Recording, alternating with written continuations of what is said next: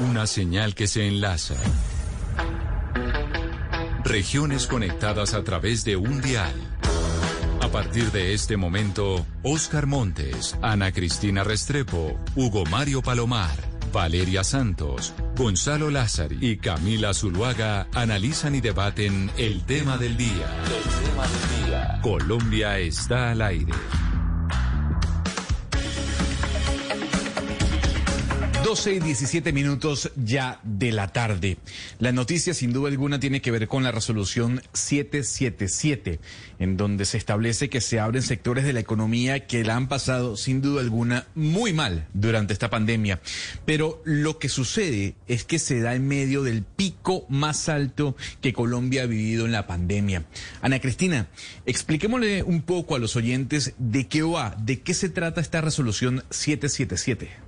Sí, Gonzalo, esta resolución se trata de dividir en tres fases, es decir, hay tres fases de apertura paulatina y según lo, que, lo que se exige en cada fase, se pueden ir abriendo ciertos sectores. Eh, el primero, por ejemplo, es cuando un municipio eh, alcanza el 69% de la población vacunada que tiene en la etapa 1, 2 y 3. Cuando ese 69% ya se alcanzó, eh, pues de acuerdo con el plan de vacunación, ya se pueden empezar a hacer, por ejemplo, conciertos, ir a discotecas, lugares donde eh, se baila y eventos deportivos, controlando aforo hasta el 25%.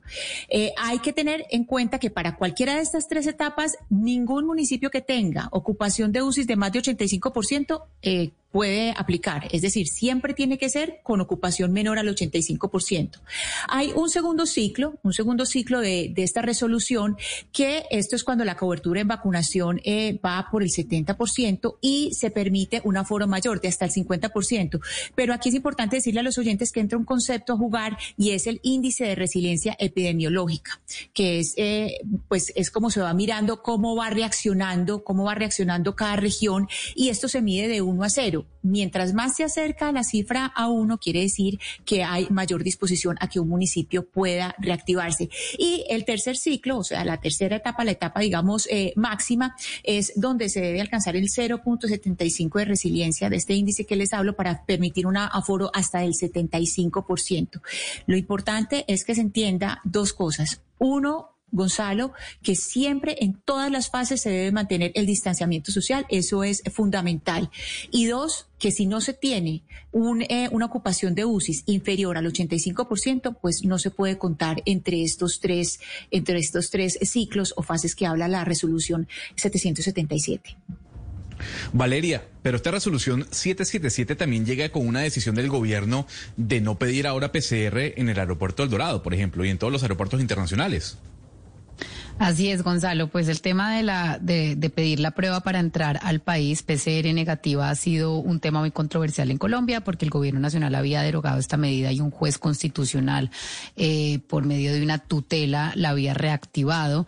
Después el gobierno pues le tocó dejar la medida y sin embargo ahora con este decreto vuelve a suspenderse la medida. Así que mm, después del 7 de junio se entiende que las personas que entren al país no necesitarán PCR negativa. Esto es por polémico porque básicamente los únicos países que no piden prueba negativa para entrar en este momento son México y Colombia. Yo no conozco ningún otro país que no pida prueba. Es decir, hasta Brasil pide prueba para entrar, Estados Unidos pide prueba para entrar, Europa todo pide prueba para entrar y así la mayoría de los países pues de América Latina. Entonces, pues ojalá esta decisión esté sustentada epidemiológicamente y pues no vaya a desembocar en una cantidad de extranjeros entrando al país eh, posiblemente contagiados. Y todo esto ocurre, repito, cuando se está viviendo el pico más alto en cuanto a la pandemia, casos de contagio, de mortalidad se ha vivido en Colombia. Pero uno de los sectores más afectados por la pandemia ha sido de los espectáculos. Eduardo Olea, presidente de Tu Boleta y fundador del Movistar Arena, nos acompaña a esta hora. Don Eduardo, gracias por acompañarnos en Blue Radio. Un saludo cordial a todo el equipo y la mesa de trabajo. Don Eduardo, en números, para que la gente entienda cómo ha sido golpeado el sector. ¿Cuántos empleos se han perdido? ¿Cuánto dinero se ha dejado de percibir a lo largo de este casi año y medio? Bueno, no, definitivamente ha sido un año bastante difícil. Yo creo que los ingresos en el, en, el sector cayeron cerca del 94%. Realmente la caída es dramática y, obviamente los empleos que se dejaron de, mantener fueron fundamentales.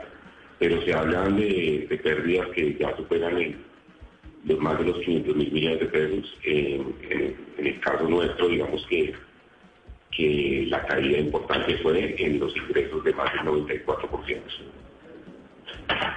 Pero hay un punto interesante cuando se ve lo que están haciendo otros países, por ejemplo en los Estados Unidos y en Europa, y es como los empresarios, organizadores de espectáculos, están exigiendo pruebas PCR a la hora de entrar a un recinto o el certificado de vacunación. ¿En Colombia será igual? ¿Ustedes como empresario, como gremio, también solicitarán certificado de vacunación o prueba PCR negativa antes de entrar a un recinto? Bueno, precisamente lo que, lo que nos estaba explicando anteriormente con la resolución 777 no habla ni deja ese espacio eh, como un mecanismo que pueda, que nos permita ampliar los aforos digamos que tener ciertos mecanismos de, prevención. Indudablemente todos los países lo han hecho, han tenido zonas donde existe la persona con, vacunación, inclusive unas áreas especiales para ellos y otras áreas que también existen para personas que llegan con pruebas PCR. Eh, indudablemente lo estamos considerando, de hecho unos eventos que están a la venta tienen ese protocolo previsto, como te por iniciativa del promotor, y nosotros también creemos que es, una iniciativa que, se debe continuar. Sin embargo, hoy, como les, comento, la resolución no lo prevé, pero indudablemente sería una gran iniciativa eh, de cada promotor o de cada empresario que quiera realizar un espectáculo. Otro de los sectores que se ha visto golpeado sin duda alguna ha sido los juegos de suerte y azar. Eh, con nosotros está Ever Montero, presidente de FECOJuegos, la Federación Colombiana de Empresarios de Juegos de Suerte y Azar. Don Ever, gracias por acompañarnos a esta hora en Blue Radio. Con ustedes un saludo especial a la mesa y a los compañeros del, del PAN. Don Ever, le hago la misma pregunta con la que comencé la conversación eh, con don Eduardo y tiene que ver con las pérdidas que arrastra el sector a lo largo de este año y medio de pandemia, para que la gente tenga un contexto de lo que significan las pérdidas en cuanto a, a dinero se refiere, a trabajo se refiere. Sí, gracias. Nosotros hemos tenido, por supuesto, como todos, una afectación muy importante por el tema de la pandemia y sumado ahora esta coyuntura al orden público. Eh, pues, pues ha sido eh, muy complejo. Nosotros eh, hemos tenido una pérdida en el recaudo alrededor del 68%. Si bien es cierto, nosotros estábamos generando alrededor de 1.4, eh, 1.2 billones de pesos en el tema de los juegos de suerte de azar que van de transferencias directamente a la salud, pues esto se ha visto disminuido en un 68% aproximadamente. En el tema de los empleos, estamos generando alrededor de unos 60 mil empleos directos y pues hoy en día estamos por el 50%. Esto es una actividad que tiene doble turno y pues con todo el tema del cierre y ahora eh, con todas las medidas que se han adoptado precisamente para el control de del orden público, pues estamos reducidos a un 50% en el tema de, del empleo. Entonces, la afectación grande sobre todo ha sido recursos para la salud, que es, final, es nuestro fin principal, y generación de empleo de una manera eh, muy importante. Claro, pero entonces yo le pregunto desde un país, yo me encuentro en Panamá, en donde los casinos han estado abiertos ya desde hace un buen tiempo. La pregunta es, ¿cuáles son los protocolos que ustedes van a priorizar dentro de los casinos? Separación, las máquinas van a estar separadas, van a cancelar sillas, por ejemplo. Correcto. Nosotros con la resolución 666 era muy claro los protocolos que deberíamos tener que en caso de que no se pudieran tener los dos metros de aislamiento debemos tener unas barreras laterales. En ese orden de ideas, eh, los casinos invirtieron grandes cantidades de dinero en individualizar cada máquina y generar como una especie de cabinas en cada uno de estos instrumentos de juego que no permitía o no permite el contacto directo entre jugador y jugador donde no se pudieran tener los dos metros de distancia, por supuesto. Igualmente, pues todos los protocolos del manejo de, del aire, la circulación del aire y todas las medidas que eh, deberían tener para el manejo del dinero, de las fichas, de limpieza de las máquinas, todo esto ha sido implementado y, pues creo que nos ha ido muy bien. Eh, eh, quiero decirles que en Colombia en una época normal los casinos no superan un aforo del 40-50% máximo, sobre todo los grandes casinos. De resto están alrededor de un 40% de aforo. Luego el tema del aforo no es el problema, no ha sido nunca la situación nuestra. Nosotros no tenemos aglomeraciones, no hay filas para ingresar a nuestros establecimientos. La gente rota, eh, pues de alguna manera, de, de una manera importante. Entonces creo que todo esto eh, no nos afecta. Nosotros podíamos estar abiertos desde hace mucho tiempo, pero es el tema de la falta de conocimiento de cada una de las actividades que se toman unas decisiones generales y que pues finalmente eh, nos afectan. Ahora con la resolución 777 pues nos reducen los espacios a un metro, seguramente pues los que no tienen las barreras eh, también se pueden seguir implementando y seguiremos pues impulsando y trabajando todo el tema de los protocolos de la utilización, por supuesto, de los tapabocas. No estamos eh, dando comida dentro de los establecimientos, nosotros no estamos dando eh, pruebas de licor que en algunos establecimientos se da. Hemos reducido eh, al máximo todas las posibilidades de riesgo para para el tema del COVID. Entonces creo que lo estamos haciendo muy bien, está funcionando muy bien, obviamente con las restricciones que, que creo que la variante de COVID más peligrosa que existe ahora se llama paro y sobre todo bloqueos. Esa es la, variante de COVID que, está afectando absolutamente a todo y que finalmente eh, nosotros, todas estas industrias que se encuentran hoy aquí en día, invertimos grandes cantidades de dinero para tener unos protocolos de bioseguridad tranquilos, seguros, que generen los menores riesgos, pero pues toda esta locura que hay en las calles, pues eso no nos genera absolutamente ninguna, ninguna garantía. También nos acompaña Camilo Espina, presidente de Asobares. Don Camilo, gracias por estar con nosotros en Blue Radio. Don Camilo, ¿nos escucha? Ahí lo veo en la cámara. Ahora sí. Ahora sí, ¿nos escucha bien, don Camilo?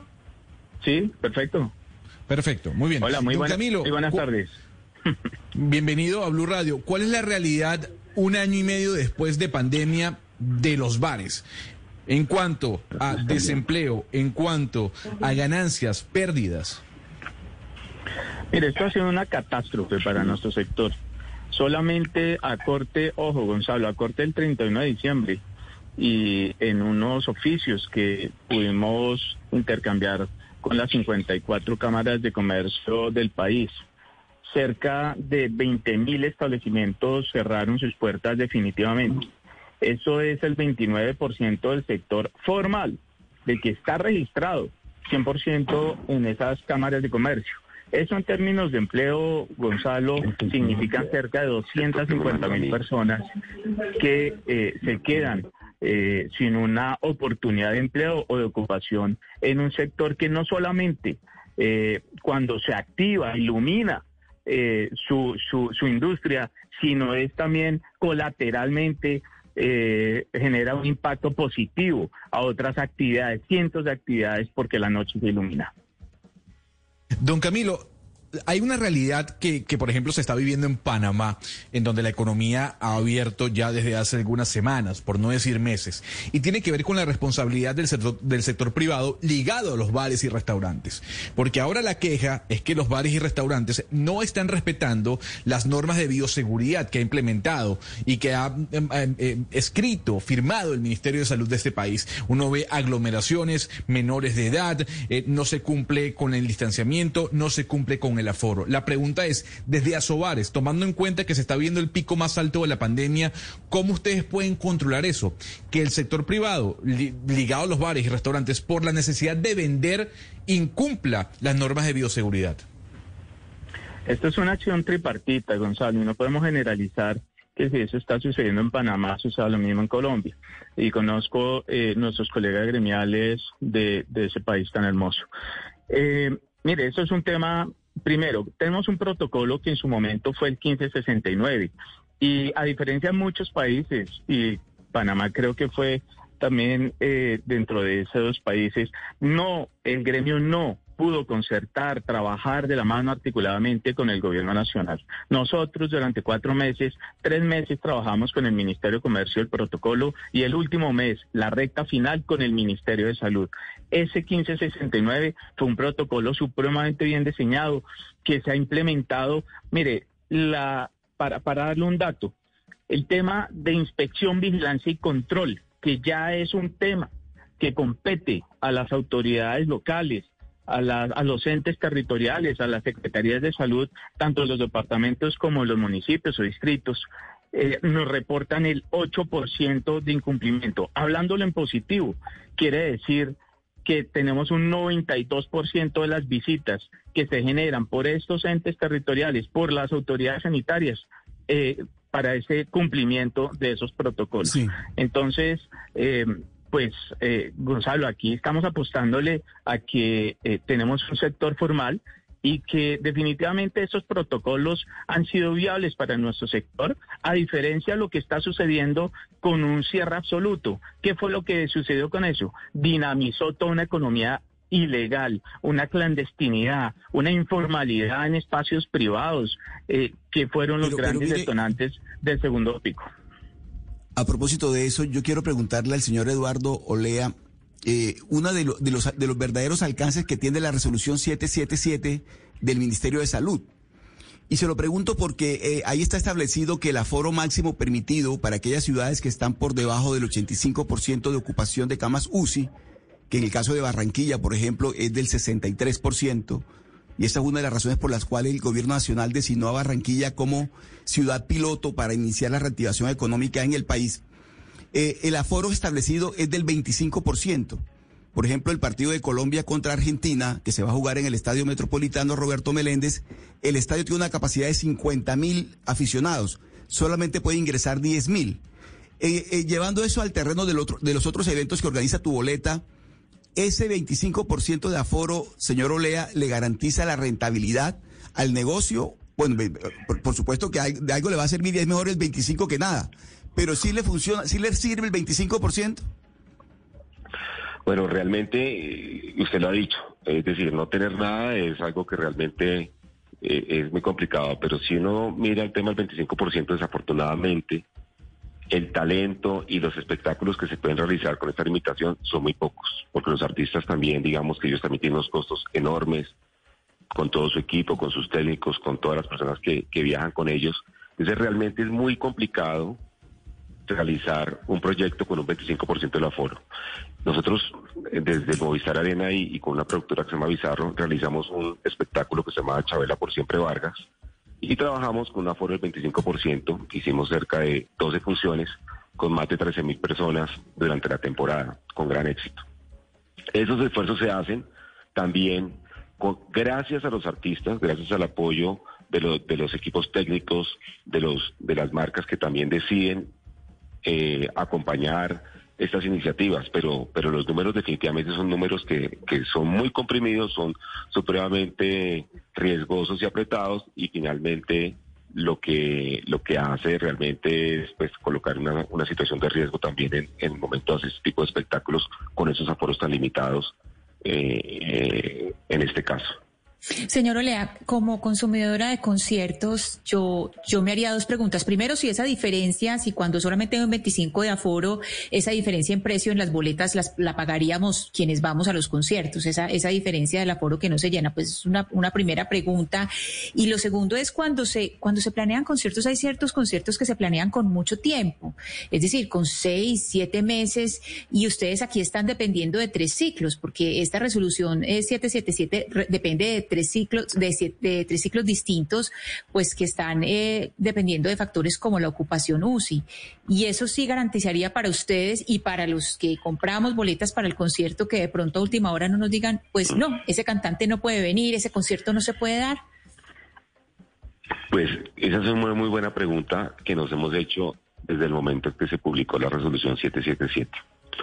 Es muy sensible eh, esos tres indicadores sobre todo cuando no existe ningún nivel de, control por parte nuestra, sino el indicador de las UCI, pues claramente es un indicador que, va a depender de, muchas situaciones que son ajenas a nosotros y a los artistas y al público y a todo el mundo. Es una gran preocupación. Nosotros consideramos que pueden existir también otros mecanismos que acompañen, eh, que le den tranquilidad al público, como las pruebas PCR eventualmente o las personas que estén vacunadas, pero realmente depender de esos tres indicadores hace complejo el, el, desarrollo del negocio eh, como está estipulado hoy en día en la resolución. El umbral realmente para poder llegar a un 50%, que es realmente algo que hace más sentido a un modelo de negocio, sin que las boletas se vean afectadas en precio, sin que los artistas tampoco se vean obligados a sacrificar. O sea, los que van a conciertos... Perdón, señor Olea, los que van a concierto no se tendrían que preocupar de que esa diferencia de precio lo asumiría él en la boleta, ese, ese otro 75% o después 50% lo debería pagar el consumidor en la boleta. No, no, realmente eso no ha ocurrido eh, ni va a ocurrir, pero eso también limita muchísimo el portafolio de productos, el portafolio de artistas que puedan presentarse, porque todos los artistas no aceptan tampoco ni que las cifras no les cierran. Realmente lo que limita es la cartelera de espectáculos, sin embargo, eh, recintos como el Teatro Colón, Teatro Mayor, han hecho grandes esfuerzos y ellos han asumido esas diferencias de precio que usted está diciendo. Entonces lo que hace básicamente es marcar los precios como si las boletas estuvieran al 100%, pero con una limitación de aforos. No todo el mundo lo puede hacer realmente los para los para, para, para los empresarios en su gran mayoría y para los artistas es imposible hacer ese tipo de, de modelos financieros que le resulte tanto al artista como al público pero pero el resultado es que los pocos que lo han hecho lo han hecho básicamente sacrificando gran parte de su, del modelo de negocio, tanto el artista como el promotor. Pero, señor Olea, hay algo interesante que usted le acaba de decir, Ana Cristina, y que están haciendo en muchos eventos del mundo, y es que, pues, el público eh, una señal de tranquilidad para el público es que los que ingresen pues entran con su carneo, con su certificado de vacunación. Eh, eso usted no lo dice como una idea que tienen o así van a hacer una serie de eventos que bueno, usted paga la boleta, pero para poder ir tiene que mostrar el certificado de vacunación. Sí, esa es una iniciativa que, realmente cada promotor tendrá la libertad de, de podérselo plantear para ofrecérselo de alguna manera. Esto a nosotros desafortunadamente sí lo queremos plantear abiertamente en que nos permita aumentar la capacidad del aforo. Si nosotros logramos tener espectáculos que tengan un alto porcentaje de personas de, una, exigencia de vacunación o una prueba PCR, pues deberíamos poder tener un aumento en aforos. Hoy en día la, resolución como está no lo exige.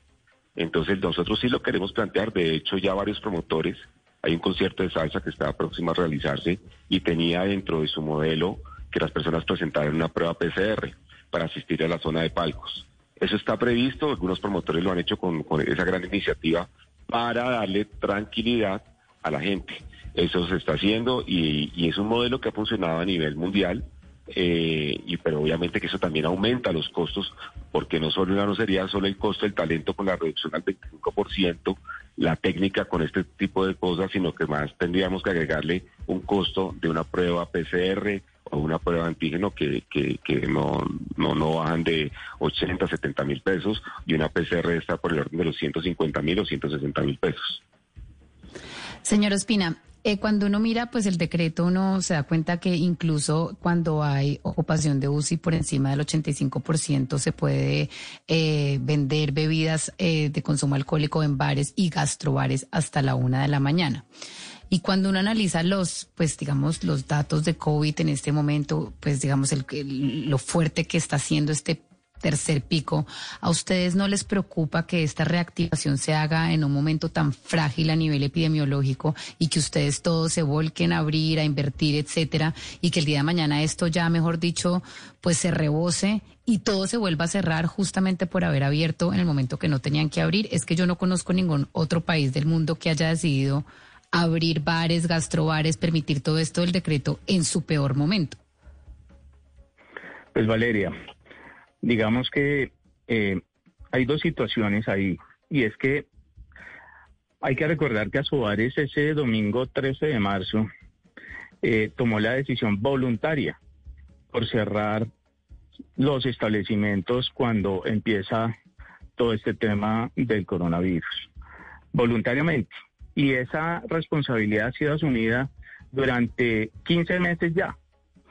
Y cuando hemos estado en el mejor momento la actividad ha demostrado, mejor momento de UCI me refiero, la actividad ha demostrado que no ha sido multiplicadora ni foco de contagio.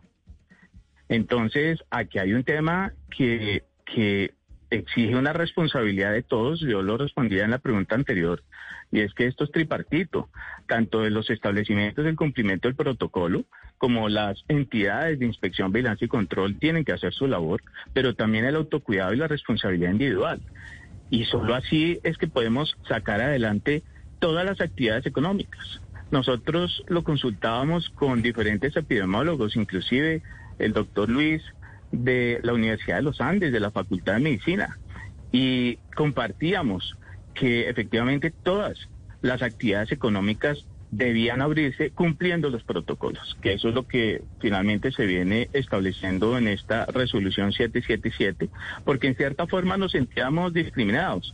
Todas las actividades tenían un protocolo, pero a los que se le implementaban las medidas restrictivas, las prohibiciones, eran eh, precisamente a la jornada nocturna, que es la que menor interacción tiene con respecto al día. 70% temas de movilidad, incluso todos los datos de Google Mobility versus un 30%, inclusive en algunas ciudades un 20% de movilidad. Entonces, eh, claro que asumimos una responsabilidad en el cumplimiento de los protocolos, eh, pero no es eh, el coronavirus no es foco de una sola actividad, sino de múltiples interacciones que se pueden dar tanto en el día como en la noche, Valeria. Claro. Señor Montero, usted decía en, su declaración anterior que la peor pandemia, eh, por llamarlo así, em, que, estamos viviendo en este momento, o parte de la pandemia, es el paro, son eh, las protestas, los bloqueos como tal. Yo quisiera preguntarle desde FECOJuegos, ¿qué planteamiento tienen ustedes como empresarios para escuchar a esos jóvenes que están en la calle pidiendo trabajo? ¿Qué iniciativas tienen para captar la atención de los jóvenes y abrirles el espacio para trabajar? Porque parte de lo que se está pidiendo en, las calles es trabajo. Queremos trabajar. Desde FECOJuegos, ¿qué iniciativas tienen ustedes ya que van a abrir? Gracias, Gonzalo. Eh, yo estoy, y, mi afirmación fue que el, peor, la, peor variación del COVID son el paro, pero los bloqueos, nunca la, protesta, porque estoy de acuerdo y comparto el derecho que debe haber ah, eh, de la protesta, pues ese es un tema que no está en discusión. Pero, pero de hecho quiero decirle también y contarle que, que este sector de los juegos de suerte de azar, el 80% de sus, de sus empleados y sus colaboradores son madres, cabezas de familia y primer empleo. Somos grandes generadores del primer empleo para nuestros establecimientos, en nuestros casinos, ustedes lo pueden eh, pues, eh, ver sin ningún problema. Y creemos que hay espacios de discusión, eh, una discusión sana, una discusión abierta. Por supuesto, el gobierno tiene que eh, empezar a mirar la juventud desde otro punto de vista, tiene que empezar a mirar todo el tema de la economía naranja, tiene que empezar a, mirar a ver cómo se generan los empleos a la empresa. Yo creo que esto tiene que haber un tema de, correlación eh, y, de reciprocidad en cuanto a, lo que son las empresas, por supuesto, y a lo que es la juventud y a lo que es las instancias de, de gobierno. Mire, yo hace poco participé participaba precisamente en un foro de Blue Radio en donde estaba eh, eh, algunos empresarios muy importantes y ellos y ellos han demostrado, como lo demuestra ese sector, el interés que hay por buscar esa balanza y ese equilibrio, esa posibilidad de ofrecerle algunas condiciones eh, a los jóvenes para que puedan trabajar por supuesto que esto tiene que ir con unas políticas claras en cuanto a todo el tema eh, del presupuesto que se debe tener, en todo el tema a la reforma, como se debe presentar eh, una reforma tributaria en donde precisamente eh, abra estos espacios para que las industrias puedan generar estos, este, este tipo de empleo para, para la juventud. Nosotros seguiremos apoyando eh, el primer empleo para los jóvenes. Y creo que ese ha sido un trabajo muy juicioso que hemos venido adelantando. Y por supuesto que los espacios de participación y de protesta siempre tienen que estar abiertos precisamente para escuchar las necesidades, sobre todo en este caso de la juventud que de alguna manera se ha visto grandemente afectada. Yo he escuchado a Camilo las cifras, por ejemplo, de empleo que generan en los bares para los, para los jóvenes como primer empleo que también son bien importantes, son, son, son generosas, son grandes. Y creo que eh, el haber tenido cerrado todas estas actividades del entretenimiento, todas estas actividades nocturnas durante tanto tiempo ha generado sin duda, sin duda un impacto muy fuerte al empleo, al empleo de la gente joven, a los, al, primer empleo que ustedes saben que muchos de los universitarios, que muchos de los de los muchachos eh, buscan su, su, sustento o su ayuda a través de este tipo de primer empleo y empleo en este tipo de actividades. Hoy es viernes, Gonzalo, y esa nueva realidad de la economía nocturna la vamos a comenzar a ver seguramente a partir de esta noche en las principales ciudades de Colombia. Por eso le pregunto a Camilo Espina eh, cómo va a ser esa nueva realidad, cómo va a ser eh, la presencialidad de, los clientes en los bares, pero también qué se puede hacer y qué no se puede hacer. Por ejemplo, Camilo, el tema del baile. Eh, ¿Se podrá o no se podrá hacer? Porque obviamente pues bailar con distanciamiento creo que va a ser muy difícil. Entonces, ¿qué, qué se ha contemplado en ese, en ese, en ese punto?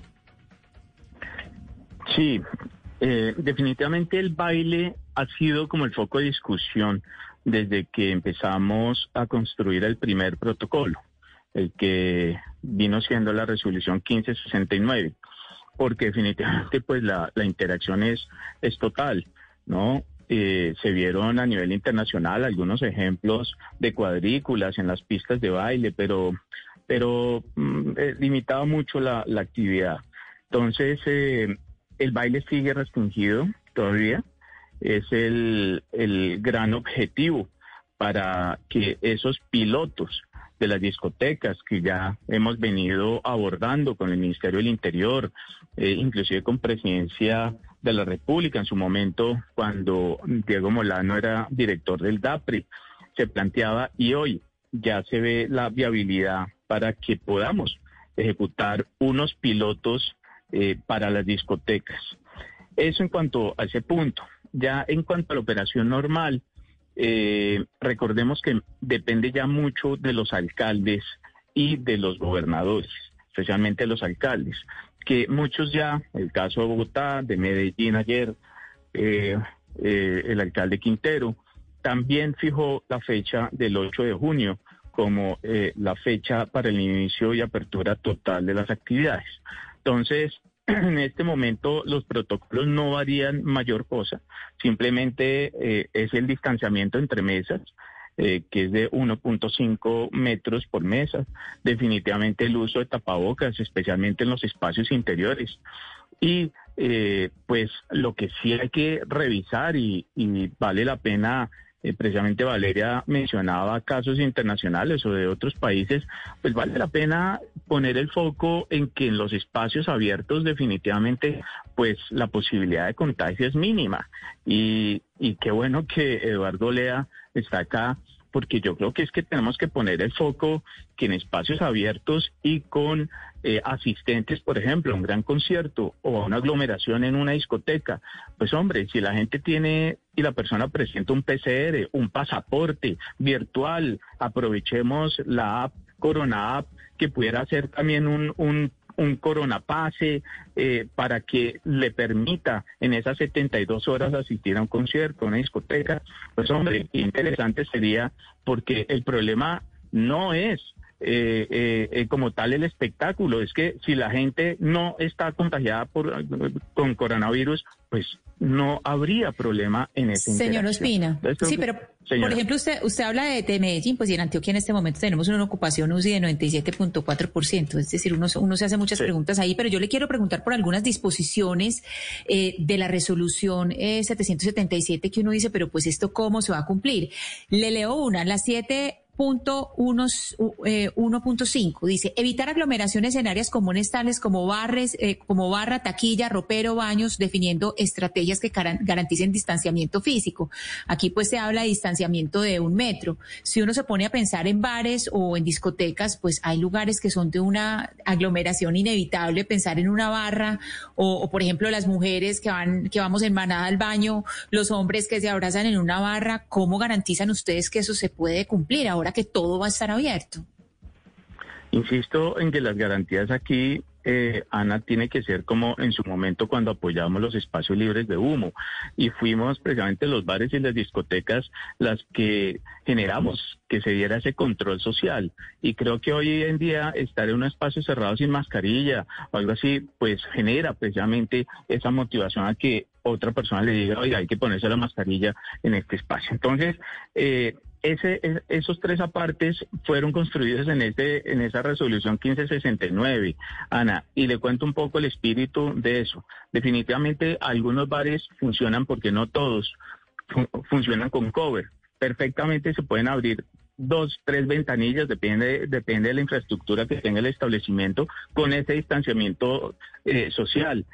Muchos establecimientos han puesto en Colombia por ejemplo, semáforos, que si el baño, como usted lo menciona, el baño mujeres que, se, que van, está ocupado, pone el semáforo en rojo. Y así hay diferentes estrategias para impedir que se genere esa aglomeración en temas como baños, en las barras, que en las barras el distanciamiento es de un metro, o en los accesos a los establecimientos que especialmente cobren eh, un cover al ingreso. Sí, pero mire, señor Montero, eh, el señor Ospina y el señor Olea se han referido al tema de los espacios abiertos, porque obviamente el riesgo es menor en los espacios abiertos, pero casi siempre estos negocios de los que usted está, de los que usted, usted se ocupa y su gremio se ocupa, son eh, negocios en espacios cerrados, los casinos y demás.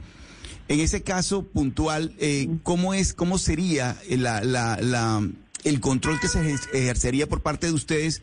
Teniendo en cuenta que la resolución 777 también dice que en el caso de, la, de los espacios cerrados, el, la exigencia va a ser mayor. Sí, gracias. Eh, es bueno aclarar esa pregunta. Nosotros desde, desde la resolución anterior, la que fue derogada, la 666, teníamos previsto todo el tema del manejo de aire a través de una circulación de aire natural en algunos espacios donde se puede precisamente tener esta circulación natural de aire.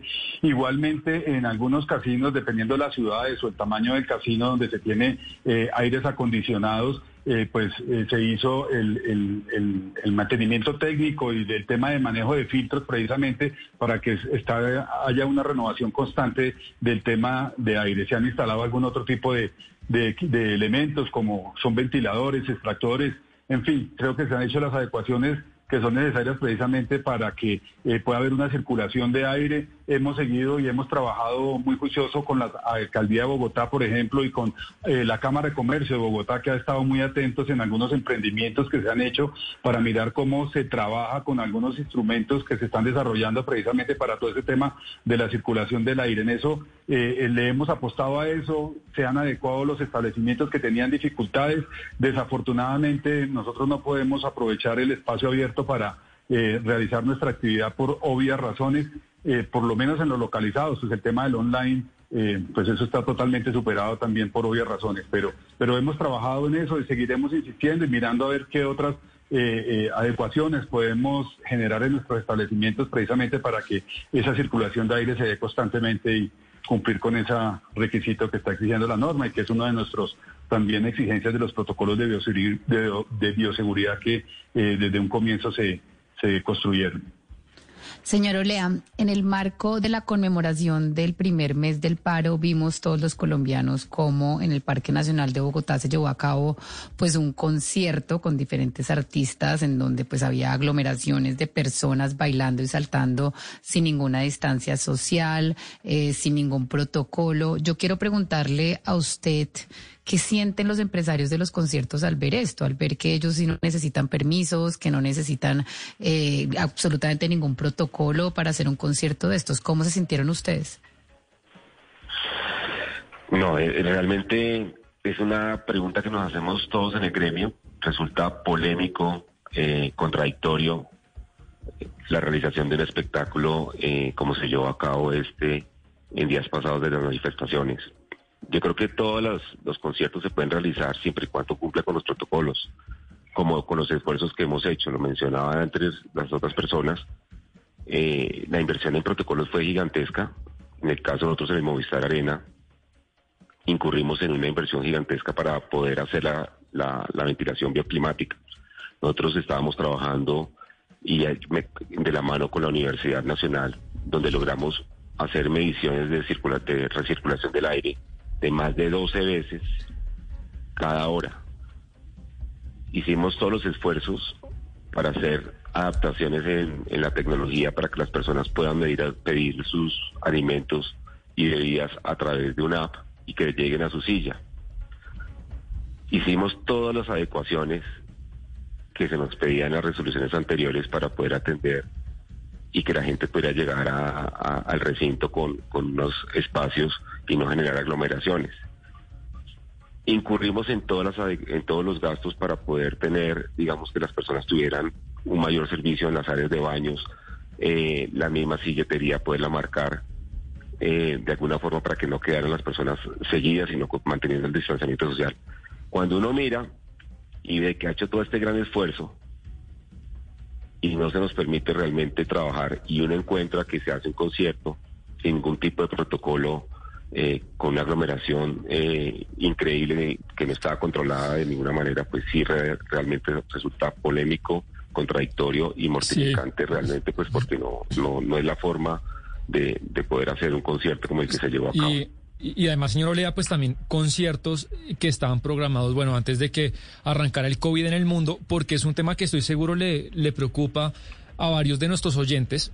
Eh, y además es un tema, señor Olea, que, que hemos tratado mucho en estos meses de las boletas de personas que están congeladas por eventos que se vendieron antes de la pandemia, pero no se pudieron realizar. Y entiendo yo, pues ustedes están cobijados por un decreto del Ministerio de Cultura que durante la emergencia social no tienen que devolver las boletas y apenas se acabe la emergencia social tienen hasta un año para hacer esa devolución. Pero le pregunto, ¿ustedes ya están pensando en eso? ¿Cómo sería la devolución de boletas? Eh, ¿Reprogramarían el concierto? ¿Harían unas nuevas tarifas? Porque imagínense la cantidad de personas que gastaron su plata en boletas y tienen esa plata ahí pues como, como quieta o como muerta. Ese es uno de los temas más sensibles y realmente frustrantes, porque realmente nosotros eh, sí hemos tenido más de 280 mil devoluciones ya efectuadas a la fecha. Hemos atendido todos los casos. Evidentemente la resolución, eh, en su momento el decreto le daba la, opción a algunos, le daba la opción de devolver el dinero hasta un año después de finalizada la emergencia sanitaria. Nosotros, en algunos casos, los eventos que han sido ya totalmente cancelados, que nos han podido reprogramar, hemos procedido con la devolución al 100% de estos espectáculos, fútbol, conciertos, teatro, en fin, todos los eventos que hemos comercializado. En algunos conciertos que han sido reprogramados, hemos devuelto parcialmente, siempre y cuando digamos que el promotor, el, quien realiza el espectáculo, no lo autorice por, por, por X o Y razones. Y lo hemos hecho pero sí la gran mayoría se han, también se han reprogramado y esas personas pues lo que hemos hecho básicamente es anunciar la programación, anunciar básicamente cómo es el proceso de, la reprogramación del espectáculo y, cómo va a ocurrir. Eso básicamente es, pero los espectáculos que ya fueron programados y que, y que no tendrán ninguna modificación en los precios, eso no se ha contemplado. Pues eh, a esperar, a esperar que nos depara esta nueva apertura que vamos a vivir en Colombia. A nuestros tres invitados, muchísimas gracias. Le agradezco a Eduardo Olea, presidente de Tu Boleta y fundador del Movistar Arena, por habernos acompañado. Don Eduardo, gracias. Muchas gracias a todos ustedes. Una feliz tarde. Lo mismo para Camilo Espina, presidente de Asobares. Don Camilo, gracias por habernos acompañado en Blue Radio.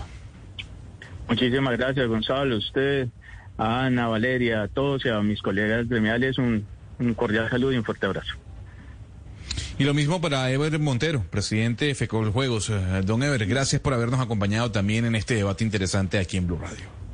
A ti, Gonzalo, y a toda la mesa, a los compañeros gremiales, y sin lugar a dudas, si todos nos comprometemos con los protocolos, con las medidas, yo creo que la reactivación económica la vamos a sacar adelante con, con, con los menores tropiezos que se puedan. Muchas gracias a usted por habernos acompañado, Sebastián. A esperar, ¿no? ¿Cuál va a ser el resultado de esta apertura eh, tras la resolución 777? Sí, se ofrece complicada por lo que decía Ana Cristina, pues hay un contexto del COVID que no se puede ignorar, pero Gonzalo, hay algo que ha hecho Isabel Díaz Ayuso, la alcaldesa de Madrid, y es hacer que su ciudad aproveche este caos para hacer un tránsito a una ciudad comercial 20, 24 horas, que es algo que a mí me gustaría. Yo no digo que todos mis compañeros de la mesa dieran a eso, pero ojalá también que estos señores de los gremios, y también es algo que Claudia López en algún momento lo insinuó, pero no ha avanzado así, a que algunos sectores de la ciudad sean 24 horas. Así eh, el tránsito se dispersa, no todo el mundo está siempre en los restaurantes y en los casinos, y tenemos una ciudad más viva, con más luz, con, pues, con, más, con más movimiento comercial el liberal Sebastián Nora. Es la una en punto de la tarde. Agradecemos su compañía. Nos escuchamos el lunes que viene los dejamos con nuestros amigos de Meridiano Blue.